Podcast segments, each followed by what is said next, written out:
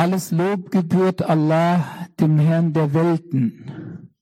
Segen und Friede seien auf unserem Propheten Muhammad sallallahu alaihi wasallam. Wir bezeugen, dass es keinen Gott außer Allah gibt. Und wir bezeugen, dass Muhammad sallallahu alaihi wasallam sein Diener und Gesandter ist. Liebe Brüder und Schwestern, wie die Nacht zum Tag gehört und der Schatten zum Licht gehört, so gehört der Tod auch zum Leben. Jeder Mensch, der geboren wird, wird sterben. Das ist gewiss. Der Tod ist eine Gewissheit, eine Tatsache, die alle Menschen teilen,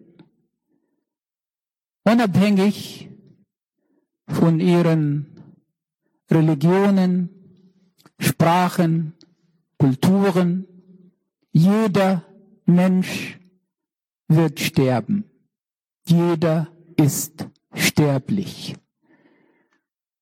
Aber der Tod ist eine traurige Angelegenheit, ist ein Schicksalsschlag, ist eine Katastrophe.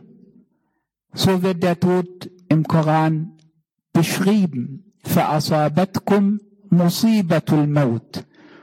Wenn euch eben diese, dieser Schicksalsschlag des Todes trifft, diese traurige, ja, schlimme Angelegenheit. Und der Tod kommt zu einem bestimmten Zeitpunkt, und zwar für jeden Menschen. Das heißt, schon bei dem Augenblick der Geburt steht schon fest, wann dieser Mensch zu seinem Schöpfer zurückkehren wird. Allah sagt dazu, إذا جاء أجلهم فلا يستأخرون ساعة ولا يستقدمون. Wenn ihre Zeit gekommen ist, also die vorbestimmte Zeit gekommen ist, dann kann diese weder nach vorne noch nach hinten verschoben werden. Was kann uns Trost geben beim Tod? Wenn wir um uns sehen, in unserer Welt sehen, dass viele Menschen sterben, vor allem viele unschuldige Menschen sterben.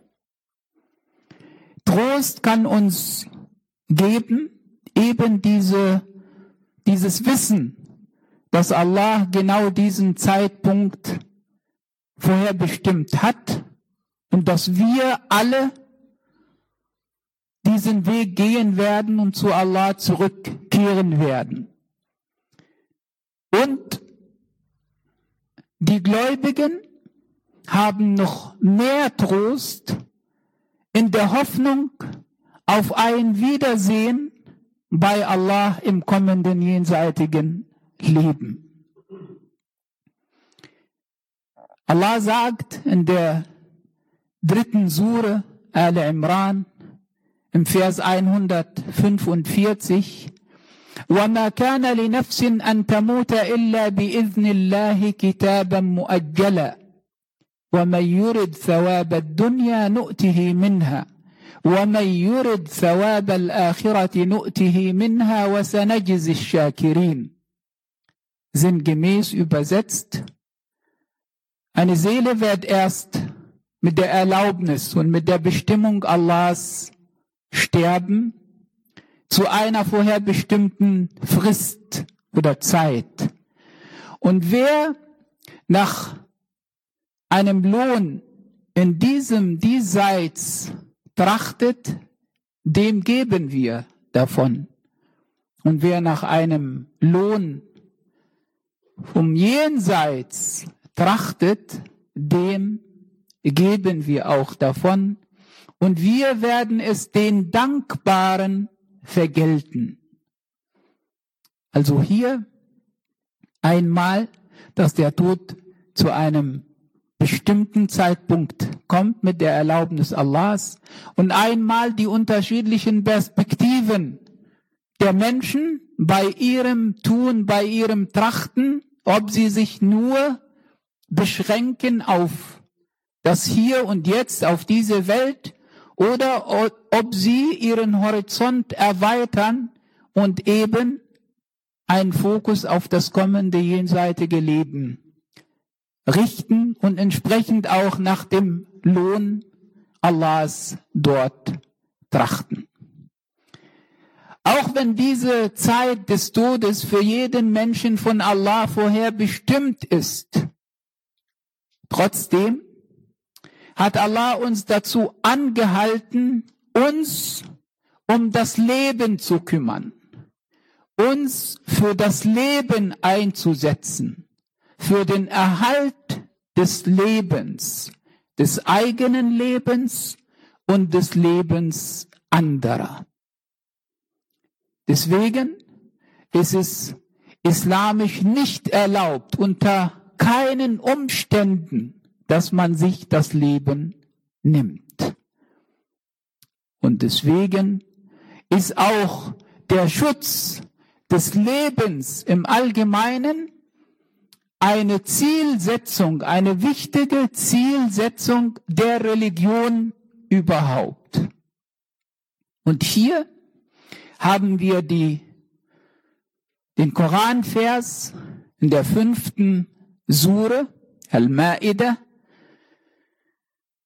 dort im Vers 32, من أجل ذلك كتبنا على بني إسرائيل أنه من قتل نفسا بغير نفس أو فساد في الأرض فكأنما قتل الناس جميعا ومن أحياها فكأنما أحيا الناس جميعا Aus diesem Grunde haben wir den Kindern Israels vorgeschrieben, also für sie bestimmt, wer eine Seele tötet, ohne dass diese einen Mord begangen hat oder ohne dass diese Unheil auf Erden gestiftet hat, so sei das, als ob dieser Mensch die ganze Menschheit getötet hätte.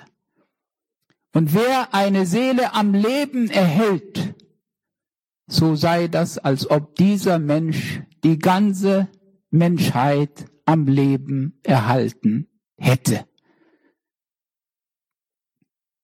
Hier die Wichtigkeit des Lebens und dass man sich auch davor hütet, andere Menschen, anderen Menschen das Leben zu nehmen, vor allem unschuldige Menschen. Auch, dass man das zulässt oder dass man versucht, das zu rechtfertigen. Das geht alles nicht. Sonst macht man sich zu einem Mittäter. Auf der anderen Seite, wie kann man einen Menschen am Leben erhalten oder wieder zum Leben bringen? Wir können keine Menschen wieder zum Leben bringen. Aber wir werden dazu angehalten, zu versuchen, Menschenleben zu schützen, diese Menschen am Leben zu erhalten indem wir sie nicht töten und indem wir auch nicht zulassen, dass diese getötet werden und indem wir ihnen zur Seite stehen mit allen Möglichkeiten, damit diese am Leben bleiben. Versorgung in jeder Hinsicht. Und wenn wir das nicht tun, dann entspricht das eigentlich dem Straftatbestand im deutschen Recht unterlassene Hilfeleistung. Wenn wir Menschen in der Lage sind, wenn die Welt eigentlich in der Lage ist, anderen Menschen zur Seite zu stehen und Menschenleben zu schützen und diese zu retten und dies nicht tut, dann ist es eine unterlassene, eine strafbare, unterlassene Hilfeleistung. Und jeder Mensch trägt Verantwortung im Rahmen seiner Möglichkeiten. Hier in diesem Vers ist die Rede von Geboten, die es in den Schriften der Leute der Schrift gegeben hat. Allah hat viele Propheten und Gesandten zu uns Menschen geschickt und diesen Propheten und Gesandten verschiedene Offenbarungen, verschiedene Schriften gegeben. Und für uns Muslime ist eben der letzte Prophet Muhammad sallallahu alaihi wasallam und die letzte Offenbarung eben der Koran. Und das, was wir mit Sicherheit wissen oder das, was wir auch für richtig halten als Überlieferung, ist das, was wir im Koran haben. Sowohl über diese vergangenen Propheten und Gesandten vom Propheten Muhammad sallallahu alaihi wasallam und auch das, was uns mitgeteilt wurde an Geboten oder auch an Geschichten dieser Völker oder dieser Religionsgemeinschaften. Und das hier, die Stelle, die ich vorhin genannt habe in der fünften Sure, ist eben von den Offenbarungen, von den Schriften der Leute der Schrift, die weiterhin auch für uns Gültigkeit und Verbindlichkeit hat. Der Prophet Musa a.s., Moses, ist einer, der sehr viel erwähnt wird im Koran.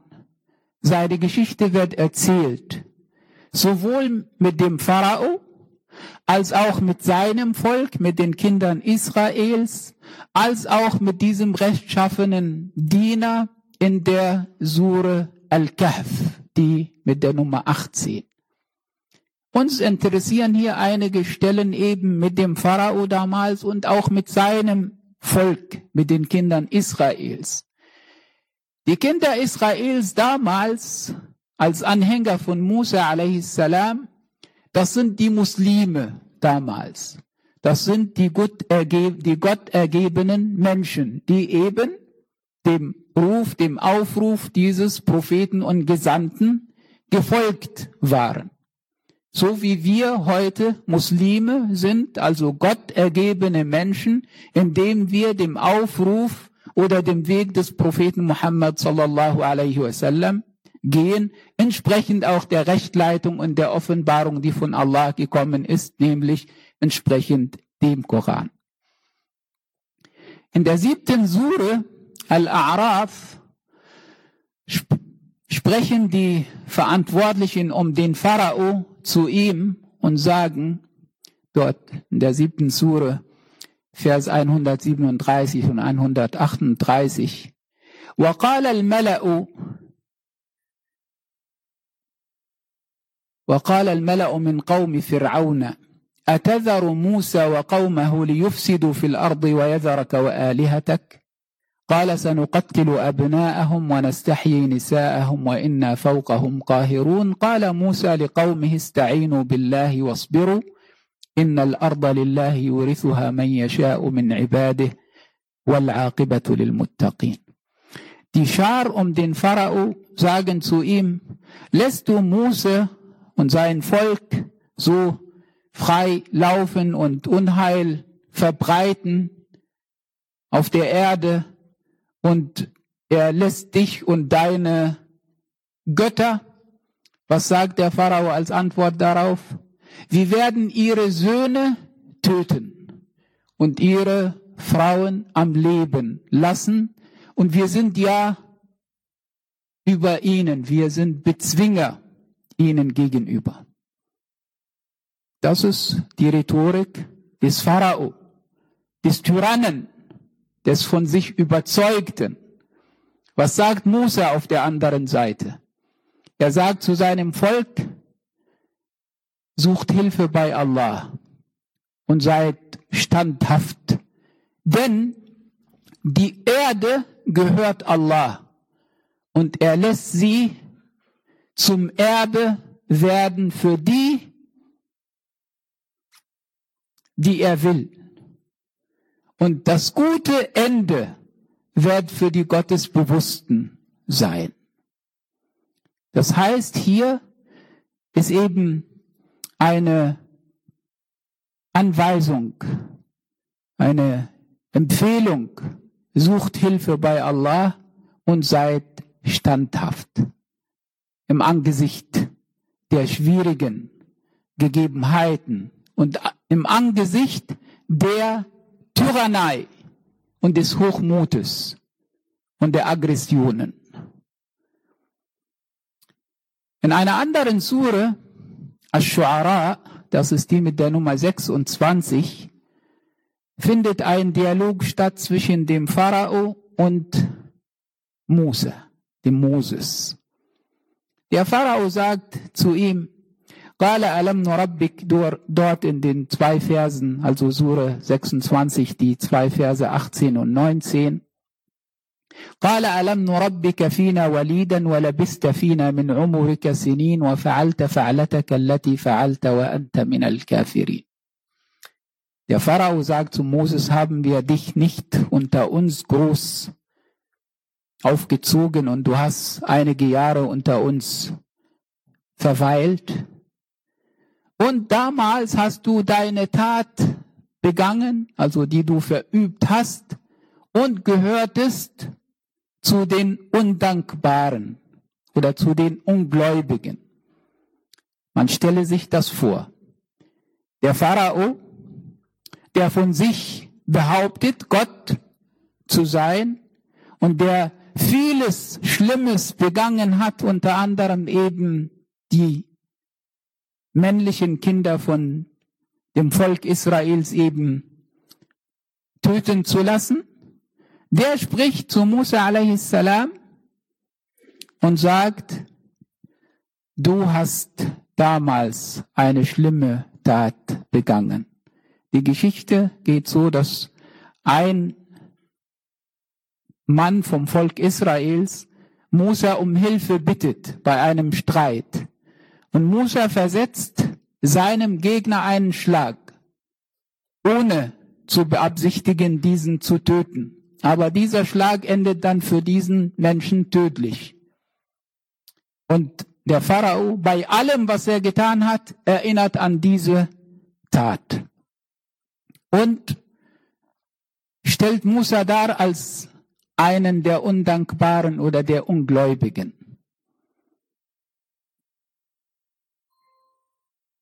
An einer anderen Stelle geht es weiter, ganz am Ende. Das Volk Israels mit Musa a.s., die sind auf der Flucht und vor ihnen ist das Meer und hinter ihnen die Verfolger. Die zwei Verse 61, 62 in der 26. Sure wiederum Ash-Shu'ara فلما تراءى الجمعان قال أصحاب موسى إنا لمدركون قال كلا إن معي ربي سيهدين Als die zwei Heere einander sahen, sagten die Gefährten von Moses, von Mose, wir werden eingeholt, wir werden gewiss eingeholt. Musa sagte aber daraufhin, Nein, keineswegs. Mit mir ist mein Herr und er wird mich leiten. Und das ist hier genau wichtig, dass dieser Glaube an Allah da ist und diese Verbindung zu ihm da ist und dieses Vertrauen auf ihn da ist und dass er einen leiten wird. Und wer an Allah festhält, der geht dann den rechten Weg, den geraden Weg. Möge Allah uns zu seinen rechtschaffenen Dienern zählen lassen.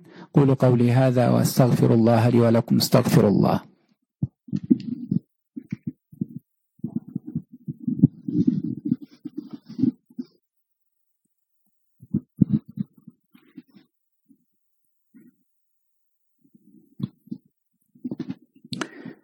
الحمد لله حق حمده والصلاة والسلام على من لا نبي من بعده نشهد أن لا إله إلا الله وحده لا شريك له ونشهد أن محمدا عبده ورسوله صلى الله عليه وسلم Liebe Brüder und Schwestern, wir machen gerade schwierige Zeiten durch.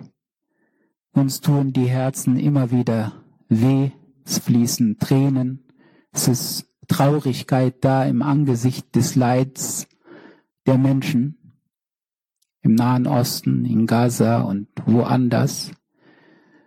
Und das lässt uns aber nicht verzagen oder zweifeln, sondern wir finden Halt in unserem Glauben und schöpfen Kraft daraus und sind trotz all dem zuversichtlich und hoffnungsvoll. Und ich kann nur das hier nochmal sagen, was der Prophet Musa a.s. gesagt hat. Ista'inu billahi wasbiru. Sucht Hilfe bei Allah und seid standhaft. Und ergänzend sage ich, im Allgemeinen ist es ja für uns wichtig, dass wir uns mit der Rede Allahs, also mit dem Koran, beschäftigen, auseinandersetzen, darin lesen, versuchen, diese zu verstehen und entsprechend dann auch Lehren daraus zu ziehen. Und ist es noch angebrachter und wichtiger, genau in dieser Zeit, dass man sich dem Koran widmet, dass man sich mit dem Koran beschäftigt, um entsprechend dann auch Kraft und Energie daraus zu schöpfen, Halt und Geborgenheit darin zu finden und Hoffnung und Zuversicht für die Zukunft entsprechend dann auch haben zu können. Möge Allah der Erhabene uns zu seinen rechtschaffenen Dienern zählen lassen. Hdina fi man hadait وعافنا فيمن عافيت وتولنا فيمن توليت وبارك لنا فيما أعطيت وقنا واصرف عنا برحمتك شر ما قضيت. اللهم إنا نسألك بأسمائك الحسنى وصفاتك العلى لأهلنا في غزة وفلسطين. اللهم كن لهم عونا ومددا عطاء وسندا. اللهم أغثهم بغوثك. اللهم ثبتهم بتثبيتك. اللهم أعزهم بعزتك. اللهم أكرمهم بكرمك. اللهم استرهم بحلمك. اللهم أفض عليهم من نعمك. اللهم كن لهم عونا ونصيرا. أنت نعم المولى ونعم النصير. وآخر دعوانا أن الحمد لله رب العالمين وأقم الصلاة.